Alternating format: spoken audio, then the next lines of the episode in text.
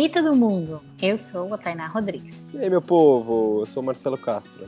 Esse é o Viajar Pra Quê? O nosso podcast semanal para conversar sobre viagens, experiências de vida e um tanto mais de outras coisas que passar pelas nossas cabeças.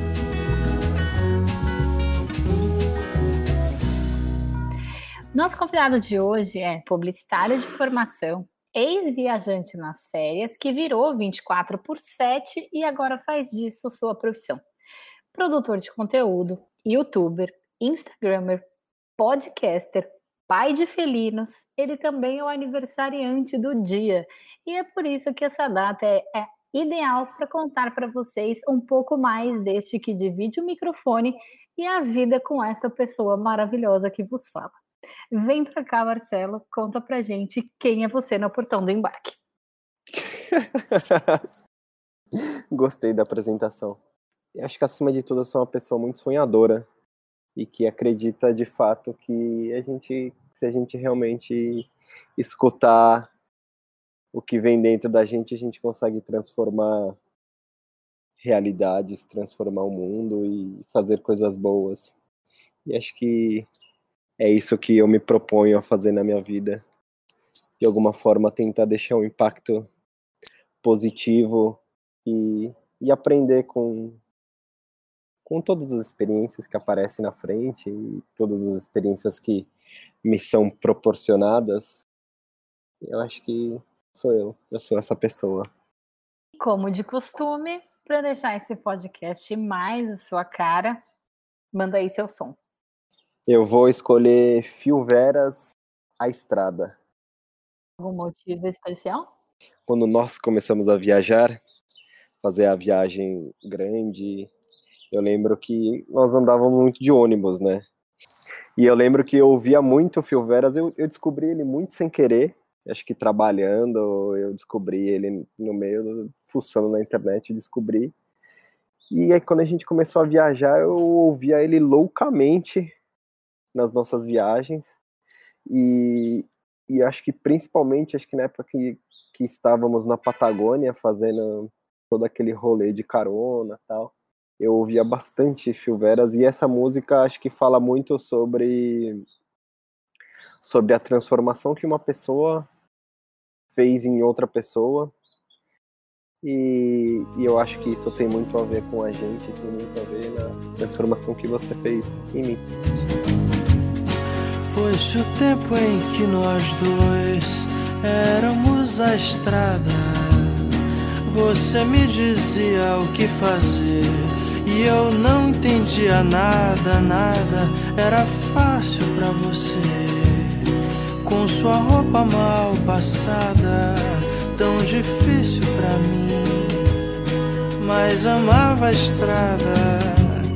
Foi-se o tempo em que nós dois muito bem.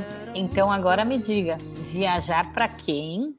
Eu acho que é para quebrar um pouco a nossa ignorância de achar que o mundo é da forma que a gente vê na frente do computador ou na tela da TV e, e aprender que o mundo é como ele é mesmo, cheio de coisas complexas, cheio de coisas boas e ruins e aprender um pouco da realidade, sabe, da vida como é e ser confrontado um pouco com, com o diferente, com o contraditório. Eu acho que a viagem serve muito para isso, para mim, de você se contradizer muito, assim, de não de você se contradizer, mas de você aprender a que não existe muito certo e errado, sabe? É muito a partir de uma reflexão individual e pessoal e a gente vai aprendendo isso conforme vamos vivendo. E eu acho que a viagem ela ela ajuda muito para a gente aguçar essa percepção de que nós não sabemos nada, nada, e o que precisamos é sair para enxergar como é, não como a gente gostaria que fosse. Conta um pouco para mim como viagem entrou na sua vida.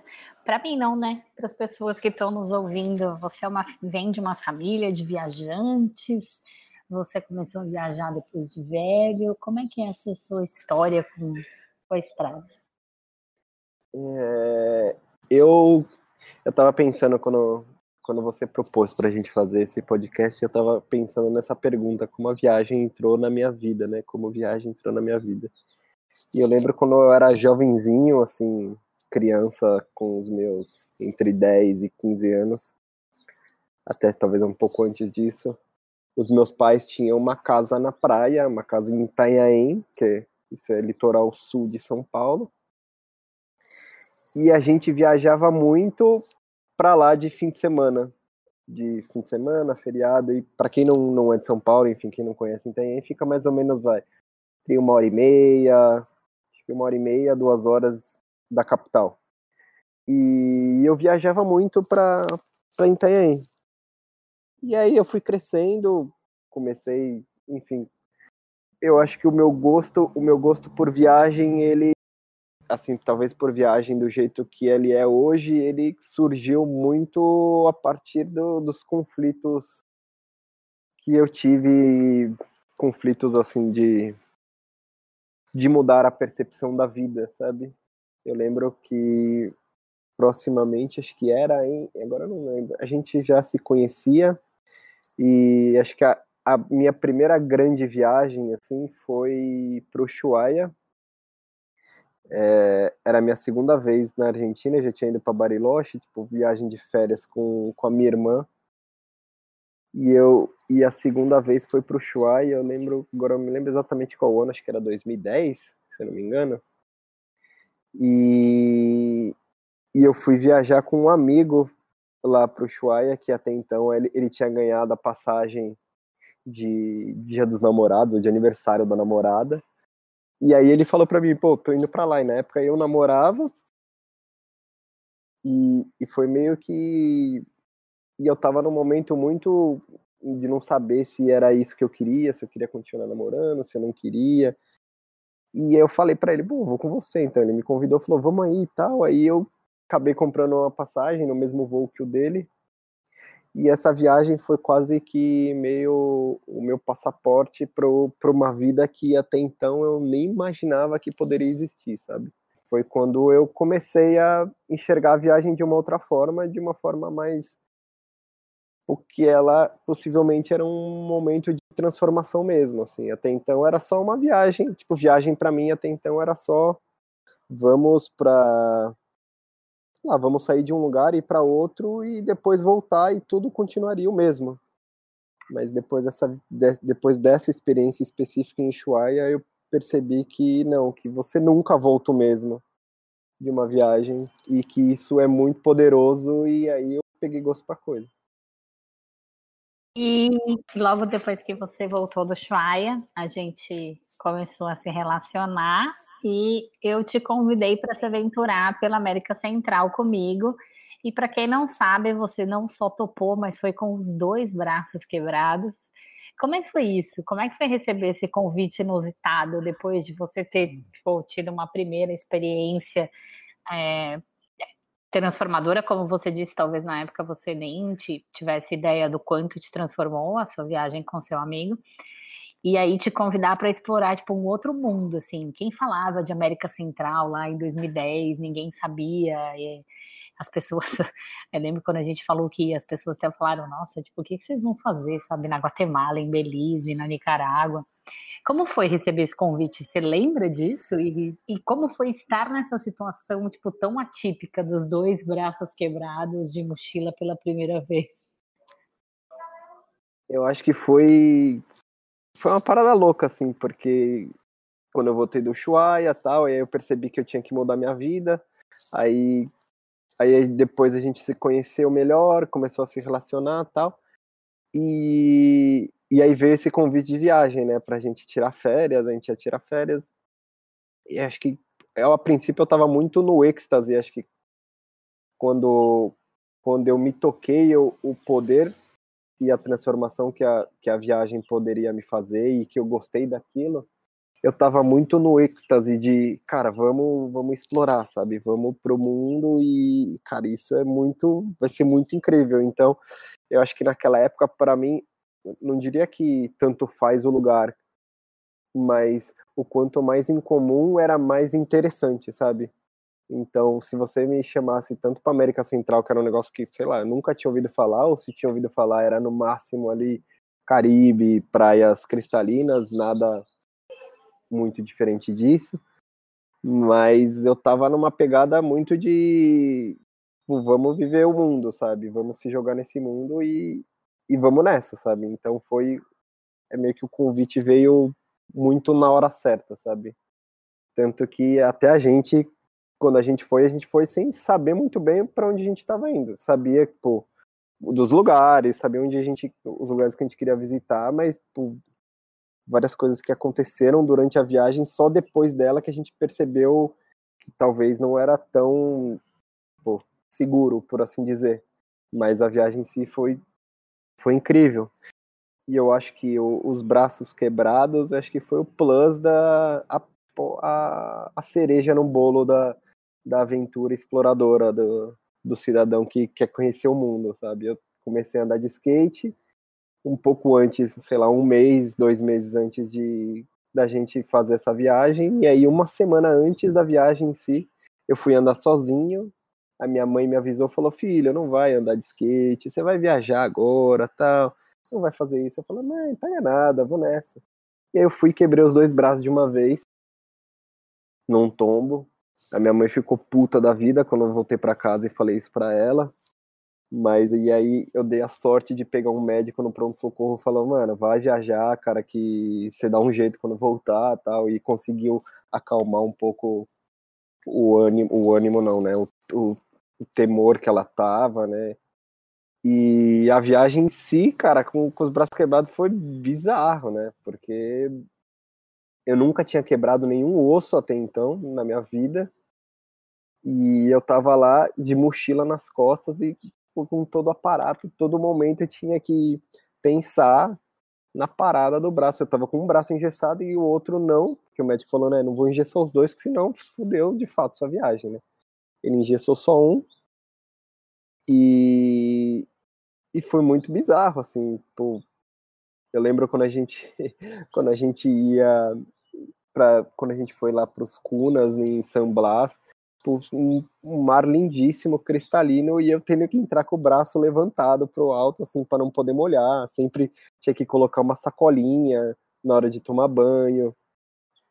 E foi, foi engraçado, assim, foi tipo, as pessoas me olhando com uma mochila nas costas, braço quebrado, no meio daqueles ônibus com 50 mil pessoas em dois lugares, sabe? Um cenário mais transgressor de uma pessoa que até então vivia numa normalidade, assim, tipo, com a vida empurrando a vida com a barriga, sabe?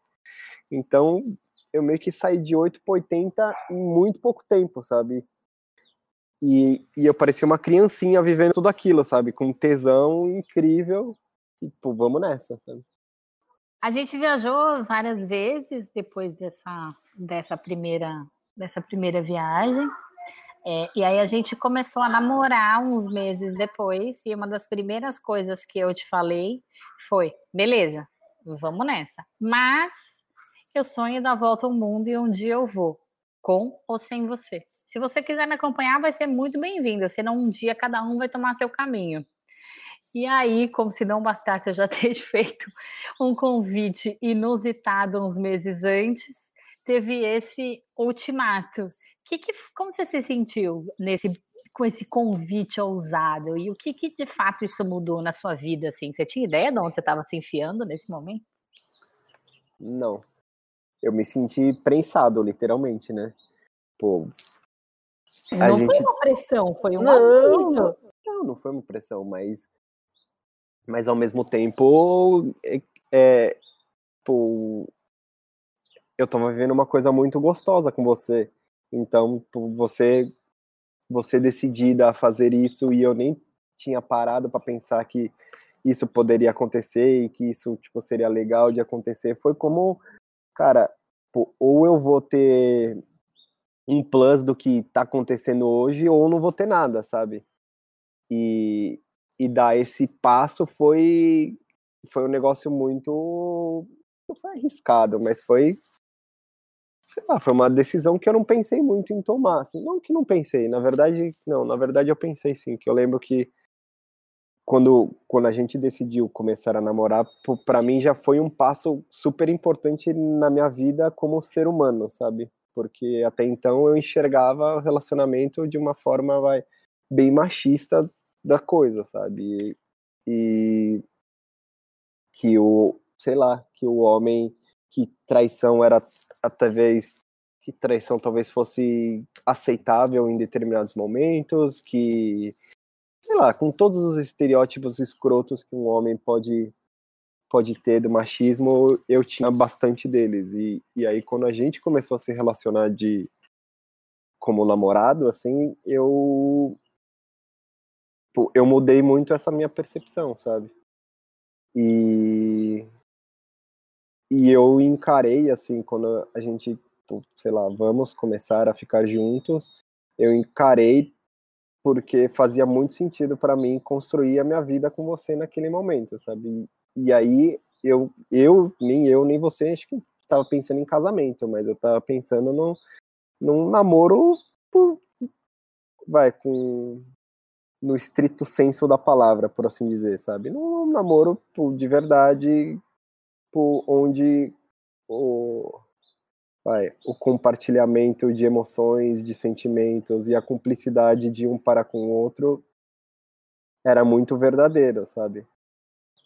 E aí quando eu, quando a gente tomou, deu esse passo no sentido de vamos namorar, para mim foi de novo, é mais um passo de construção de um novo homem, sabe? Quando você falou para, pô, quero dar a volta ao mundo, eu fiquei meio reticente, sabe? Porque era um passo vai, era um passo meio muito ousado, sabe? Que até então a gente era feliz nos, tipo, nos fins de semana, fora do, do ambiente de trabalho e nas férias.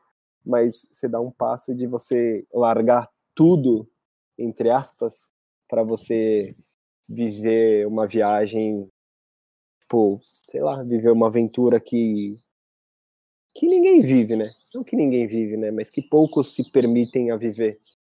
Na época então, menos ainda, né? Era 2011 é. quando essa proposta foi feita. É, então, e, isso daí foi um choque pro, pro meu jeito de enxergar a vida, sabe? Que vim de uma família que tinha um pensamento muito tradicional da vida, né? Vamos trabalhar, comprar nossos bens, se casar, ter filhos e é isso aí, sabe? A vida é desse jeito.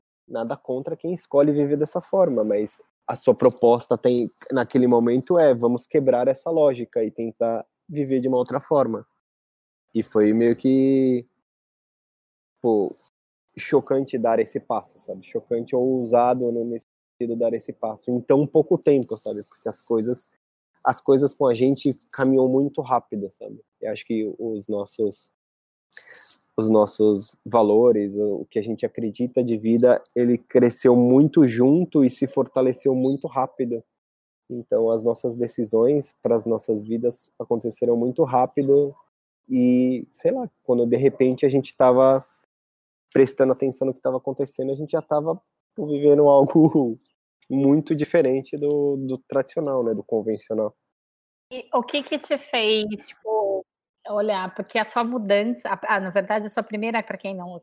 Hum, a sua primeira reação ao meu convite foi: acho que não é para mim, eu prefiro trabalhar um pouco mais, até na época os 30 anos, juntar dinheiro e depois pensar no que eu vou fazer.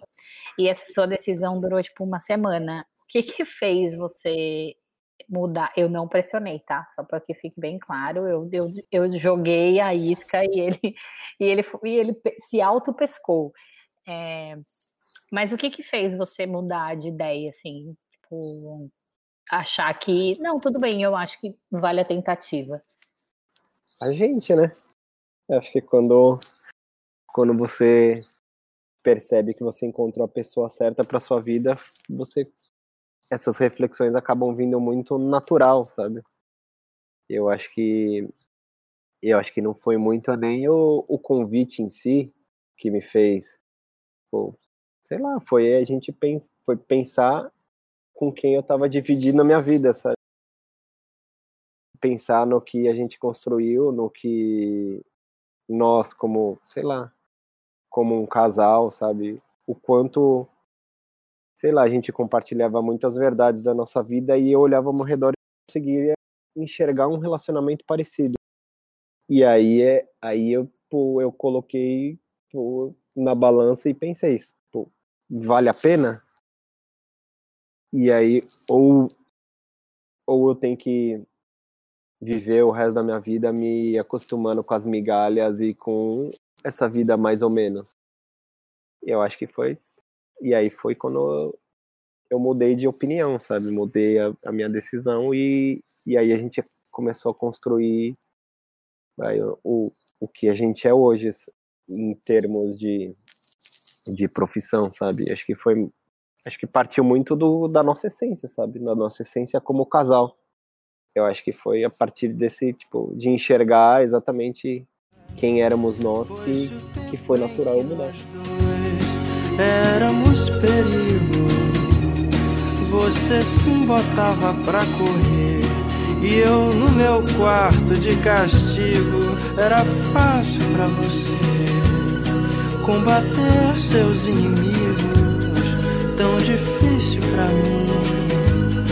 E amava o perigo. Foi-se o tempo em que nós dois éramos teimosos. E e aí eu te fiz essa, essa proposta muito louca.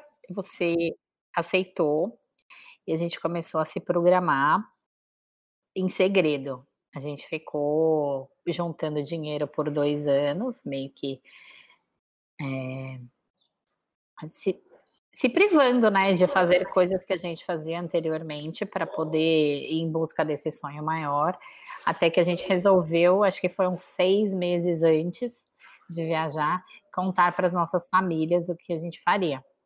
E aí tivemos um impasse familiar, que a sua família não ficou muito feliz com a sua decisão, justamente porque o que você falou anteriormente vem de uma família mais tradicional, não que a minha família não seja tradicional, né, mas é... na verdade eu acho que foi todas as mudanças que aconteceram com você fizeram a sua família se assustar um pouco de caramba, tipo, até isso ele vai ele vai mudar, sabe?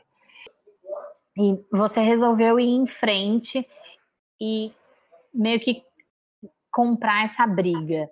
Tipo, não, não foi uma briga é, assim, de fato, mas você bateu o pé e começou a mostrar para as pessoas realmente o seu ponto de vista e a sua o porquê fazia sentido você estar tá é, querendo remar contra a maré, assim. É, como foi é, você seguir em frente com essa decisão? Foi difícil, né?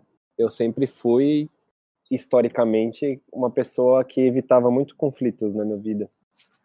E, e aí, quando de repente a gente, eu expus para minha família essa vontade, eu lembro que para minha mãe, quando eu expus, ela achou lindo, ela ficou super feliz, tal. Pro meu pai, o meu pai pô, respeitou, assim, e beleza, sabe, apoiou porque ele acreditava que eu tinha que fazer o que eu queria fazer, ainda que ele não concordasse com isso. Mas teve vários, teve outros porque porque minha mãe estava momento muito delicado de saúde e e aí isso acabou inflando outras outras atitudes de outros membros da família e e rolou muito muitas coisas tipo foram ditas por trás sabe pelas costas da minha família nesse momento sabe de de que eu não tinha talvez essa, esse desejo e que eu era meio que um pau mandado enfim e eu acho que foi muito difícil lidar com isso sabe porque até então eu era uma pessoa que exatamente o, o cara da paz e eu não queria incomodar ninguém. Eu também não queria que ninguém me incomodasse. As pessoas estavam me incomodando naquele momento porque elas queriam que eu voltasse a ser esse cara, talvez sem, sem pouco atitude, ou esse cara que tem um pensamento mais tradicional. E eu não queria ser esse cara, sabe? Isso daí já tinha sido desconstruído na minha cabeça há muito tempo e eu acho que teve eu acho que teve pessoas na minha família que me apoiaram para fazer para tomar essa decisão para correr atrás desse sonho que a gente tinha enfim que a gente construiu Mas no geral, eles olharam muito com desconfiança, assim. E ao mesmo tempo ninguém tinha coragem de vir falar para mim que, cara, eu não concordo com o que você tá fazendo, você tá viajando, você tá fazendo uma merda na sua vida, sabe? Então eu não sabia muito bem como como reagir, sabe? Eu sabia muito por terceiros, eu, tipo, uma palavra meio atravessada, mas sei lá, eu acho que às vezes quando você quando você tá seguro na sua na sua decisão, você tem que correr atrás e batalhar por ela, sabe?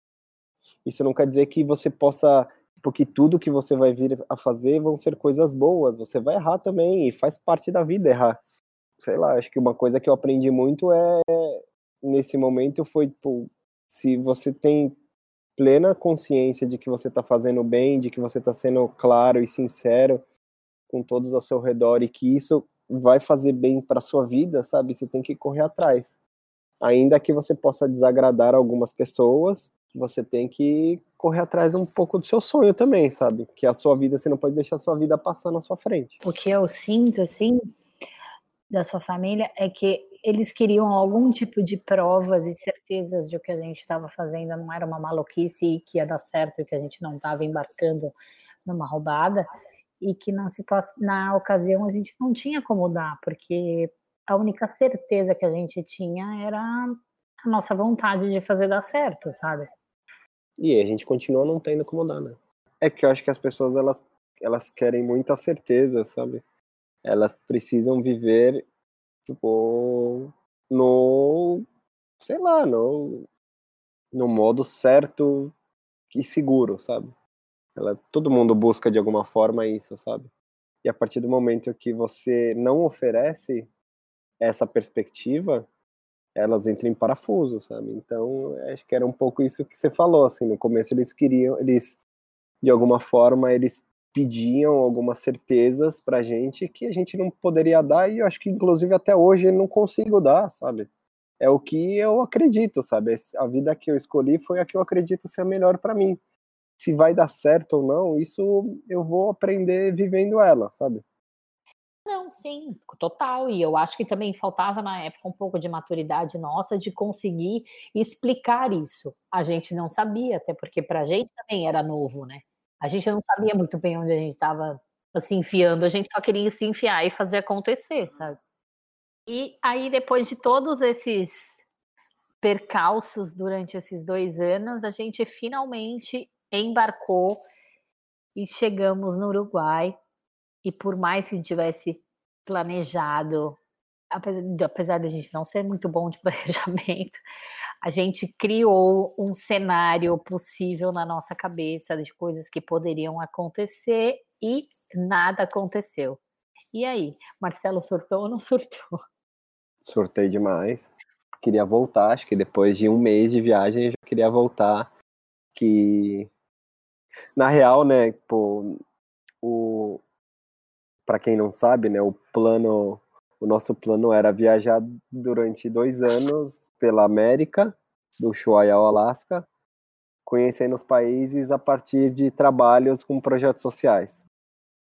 Então a gente e aí a gente saiu, foi para o Uruguai o primeiro e aí a gente chegou no Uruguai, a gente foi visitar Cabo Polônio, enfim, que é um lugar que a gente queria muito conhecer, um, uma vilinha de pescador perdida, tal. Fomos lá, ficamos uma semana, depois voltamos e aí pô, fomos correr atrás de trabalho, dos trabalhos voluntários e tal. Quando a gente saiu para correr atrás dos trabalhos voluntários, as coisas não, não viravam, né? A gente batia na porta das ONGs no Montevidéu e, e não tinha muito não tinha muito trabalho, é, elas tipo, tinha que ficar mais tempo e e aí eu surtei surtei bastante assim eu lembro que eu queria, vo eu queria voltar. Lembro, não esqueça uma vez, a gente saiu para comer de noite. E aí, conversando, eu falei: não, vamos, acho que eu tenho que voltar, fazer uma faculdade de serviço social em São Paulo. E, cara, e trabalhar numa ONG. Eu tinha que voltar e, e trabalhar e voltar até a vida tradicional, sabe? eu me senti muito vulnerável, né, nessa situação, sabe, perdido, sem saber para onde ir, tal. E aí eu lembro que você falou, não, calma, cara, vamos respirar, calma, tranquilo. E aí depois desse momento as coisas foram acontecendo, foram a gente conseguiu trabalho, conseguiu conhecemos lá vários projetos sociais super incríveis e deu tipo tudo certo, mas o começo foi foi muito difícil, né? Porque acho que tem um, um, um estereótipo, eu acho que tem uma ideia de todo mundo quer liberdade, mas quando você tem essa tal liberdade, você não sabe como lidar com essa, com ela. E foi exatamente isso que eu senti, sabe? Quando eu estava totalmente livre para fazer o que eu queria, eu não sabia o que fazer e eu queria voltar a viver dentro dos lugares que me limitavam como como pessoa. É, falando em, em bifurcações, a gente tem um ponto hoje acho que tanto eu quanto você a gente considera um ponto muito marcante nas nossas nas nossas viagens e na nossa vida, assim, que foi as nossas experiências com turismo comunitário no Chile e que mudou meio que o rumo de tudo aquilo que a gente tinha construído antes. A nossa ideia inicial era justamente fazer voluntariado com organizações sociais. Desde o começo a gente queria muito se envolver com, com a cultura e com as pessoas dos lugares por onde a gente passava e a gente acreditava piamente de que fazendo voluntariado era uma forma de isso acontecer.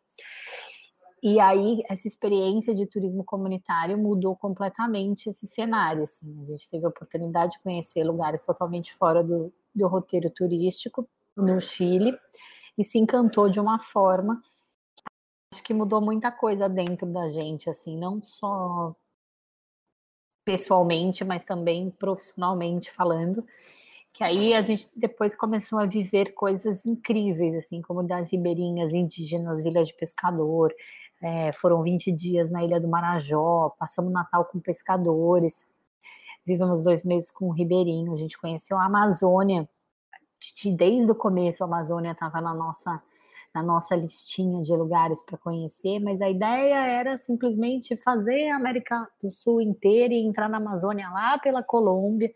E aí, como a vida toma seus próprios rumos, a gente acabou voltando para o Brasil e, e fomos para a Amazônia por aqui mesmo. Se embrenhou no sertão do Brasil, conheceu lugares e pessoas que a gente nunca nem imaginou. E o que, que tudo isso, desde essa primeira experiência com turismo comunitário lá no Chile, mudou no Marcelo que começou a viajar sem parar em 2013? Eu acho que o acho que o primordial foi você enxergar a pessoa que tá frente, sabe? Você enxergar o outro e você ter o talvez o mínimo de empatia por esse outro, sabe? Talvez quando a gente começou a fazer trabalhos e a conhecer comunidades tradicionais, isso mexeu muito com com a minha visão de mundo, sabe? De daquela história de tipo de você querer viajar o mundo e, e, visitar todos os países que tem no mais rápido possível, fazer volta ao mundo. E isso mexeu muito nessa, nessa dinâmica do, do viajante. De você. E aí eu comecei a parar para enxergar e imergir nessas experiências de uma forma mais, mais lenta, assim, mais de me enxergar nesse, nesses ambientes e enxergar o quanto esses ambientes podem me transformar como pessoa e me transformar, sei lá, em todas as camadas possíveis do meu ser, sabe? Eu acho que quando a gente para a gente sai para caminhar no meio da floresta amazônica com guia, com guia ribeirinho contando sobre, sobre a floresta, contando sobre a vivência dele. E, e a gente percebe essa interação dele com a natureza, quando a gente vai para o meio do sertão e vê um que mora numa casinha de barro e ele tem um reizado que é tão lindo assim, ele tem tanto orgulho de fazer toda a arte dele, de contar sobre a história dele, sabe? É difícil você não ser transformado, sabe? é difícil você não enxergar esse outro e a partir da vivência desse outro você transformar um pouco da sua vida, sabe? E eu acho que não é, não é nem o ponto não é nem a superação de dessas pessoas viverem com poucos recursos e viver na simplicidade é o tamanho do conhecimento delas perante a vida, sabe? O quanto é, é, aquele momento, eu parado na frente dele, conversando com ele, o quanto aquele momento é importante para ele, sabe? Para ele contar da vida dele, para gente contar um pouco da nossa vida. E, enfim, acho que isso me transformou muito para enxergar a vida com enxergar tipo as experiências com mais calma, sabe? De sair pro sei lá, de sair de uma pauleira, que eu lembro quando a gente fez a viagem lá para para América Central, que foram 30 dias, tipo 30 dias de pauleira. E aí a gente passar, sei lá, dois meses numa comunidade ribeirinha, sabe? vivendo a, pô, aquela rotina diária deles e o quanto aquilo era incrível, sabe? Que cada dia você se sentia mais parte daquele momento, mais parte da vida daquelas pessoas, você e aquilo transformou muito, me transformou muito como pessoa, sabe? De enxergar a potencialidade da da simplicidade do ser humano, sabe? E o quanto a gente é plural. Eu acho que talvez isso, o turismo comunitário me deixou muito claro o quanto a gente é plural, sabe? O quanto a gente tem várias, pô, vários contextos, várias complexidades e a gente precisa viver a partir disso, sabe? A partir de tudo isso e isso constrói o que a gente é.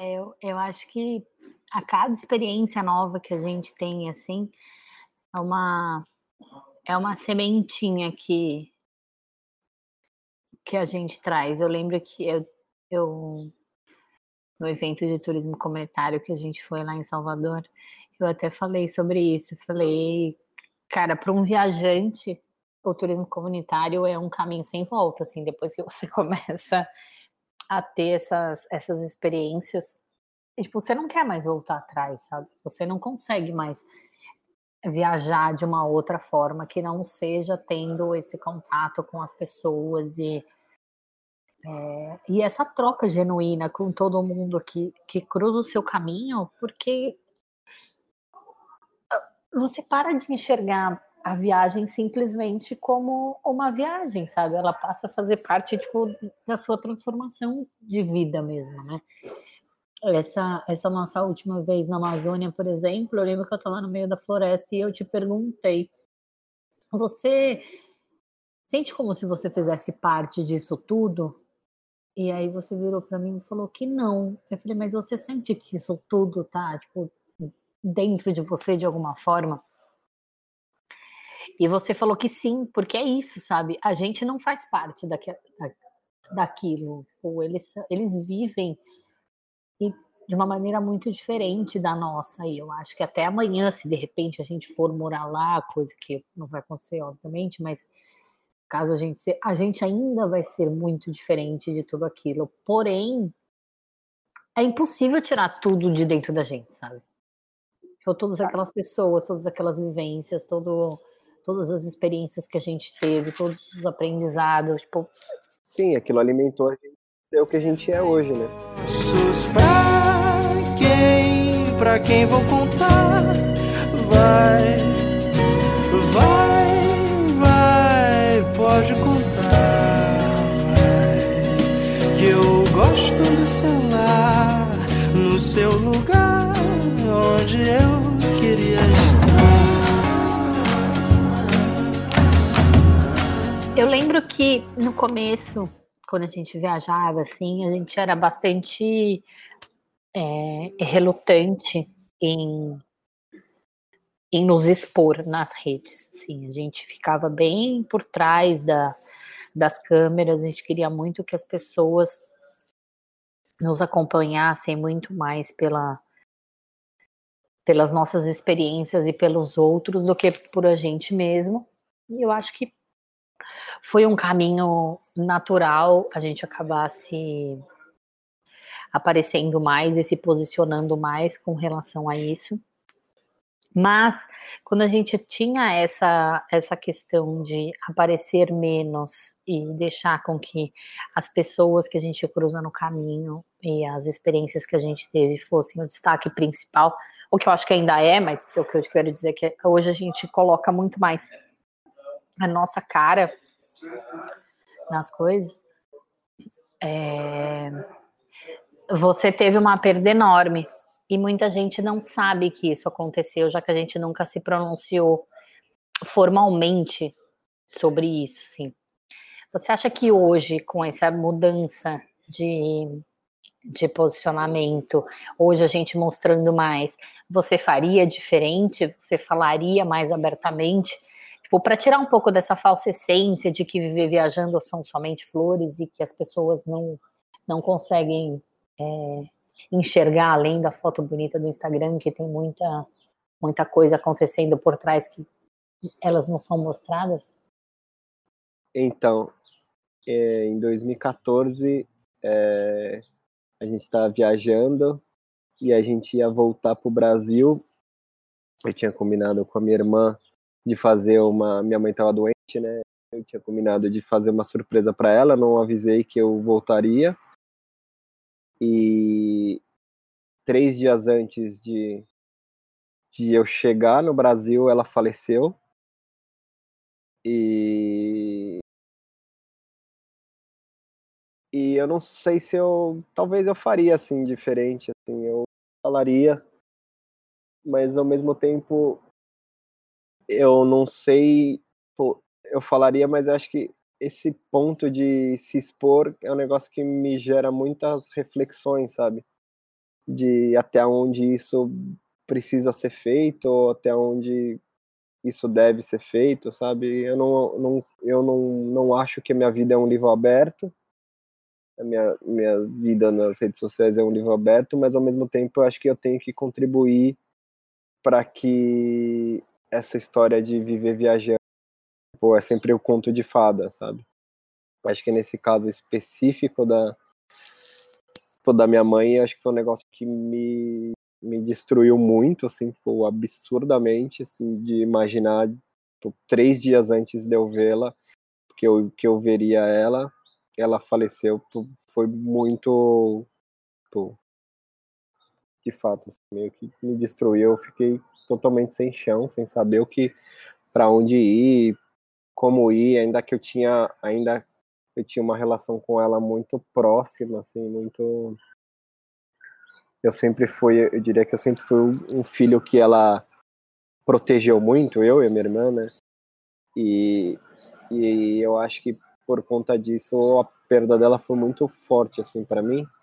Eu acho que essa discussão ela é uma discussão muito válida sobre até onde a gente precisa se expor. Acho que tem dois pontos aí. Acho que tem até onde a gente quer se expor e fingir que vive uma vida de, de fadas na internet.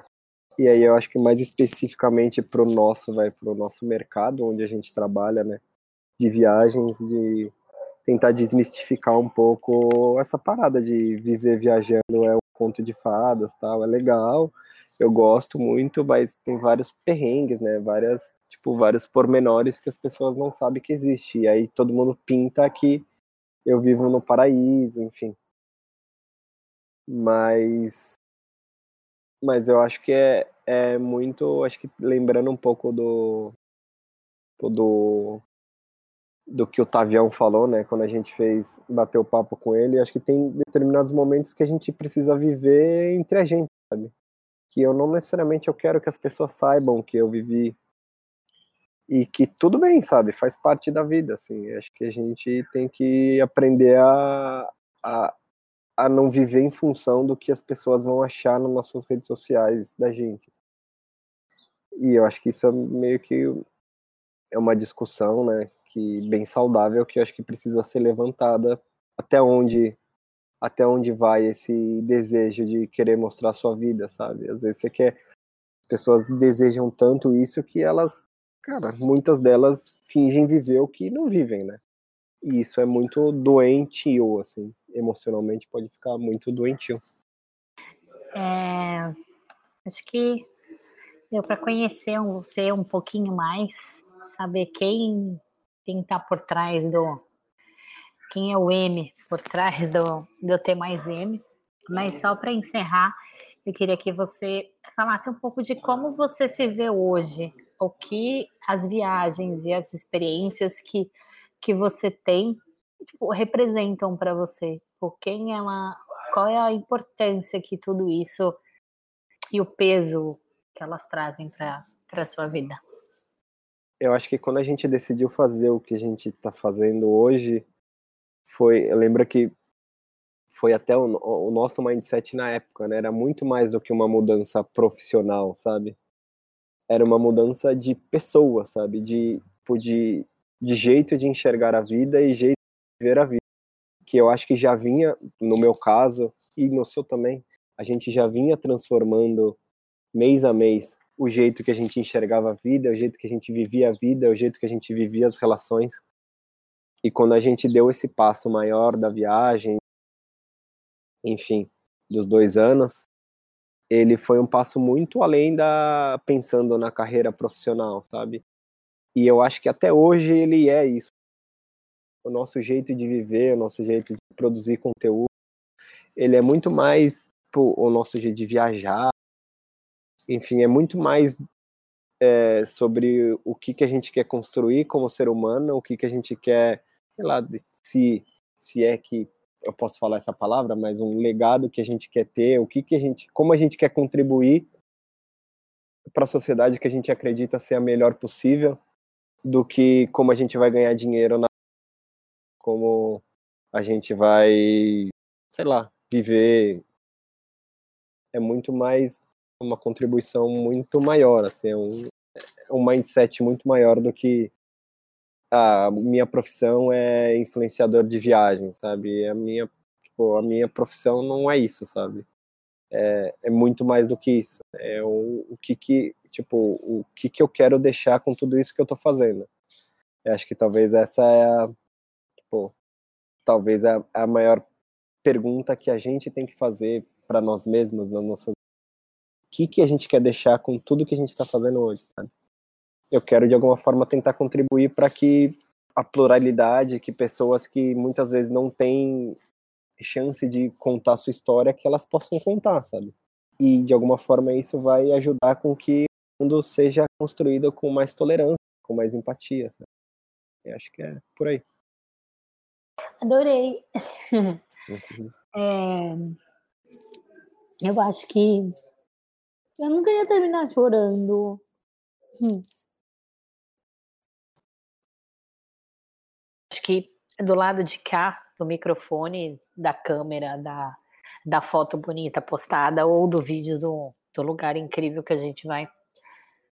Acontece muito mais coisa do que a gente tem capacidade é, de mostrar, sabe? Não só capacidade, digo, de mãos que faltam, mas também por capacidade emocional de saber até que ponto mostrar ou não mostrar.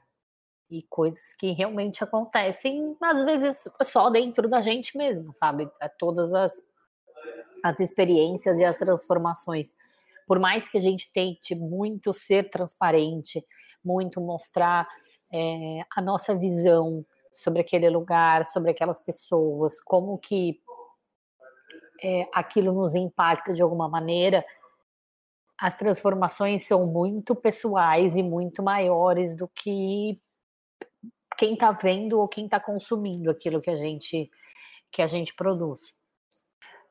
E a ideia de te trazer no seu aniversário para falar sobre isso é justamente mostrar um pouco da da visão do Marcelo sobre tudo isso que acontece na sua vida desde que a gente resolveu se aventurar por caminhos não trilhados, assim.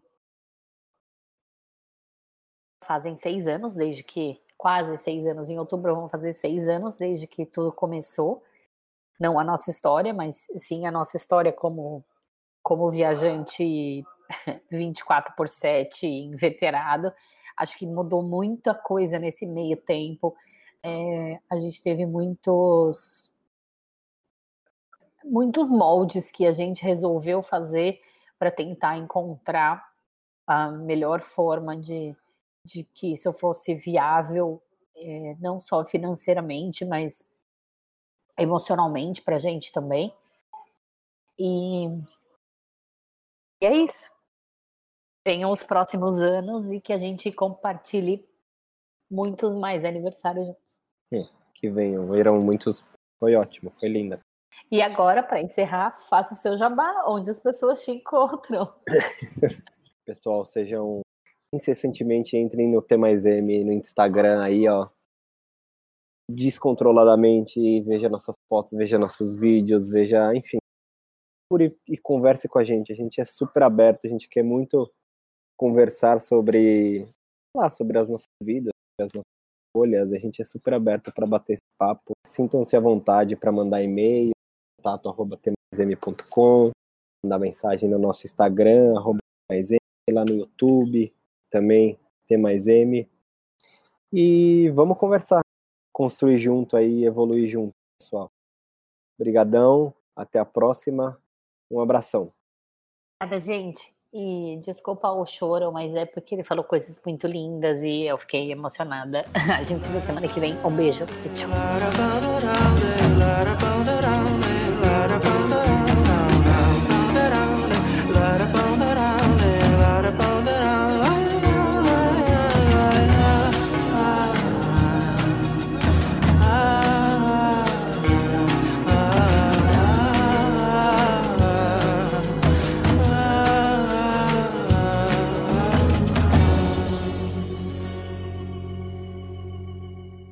It's cutting into your exercise time. It's stabbing you in the back nine. And it's attacking your peace of mind. It's pain, and it's getting in between you and the life you want to live. CBD Medic targets your pain at its source. It's fast acting relief with active OTC ingredients, plus the added benefits of THC free hemp oil. Get back to your life with CBD Medic, available online and at CVS. These statements have not been evaluated by the FDA. This product is not intended to diagnose, treat, cure, or prevent any disease.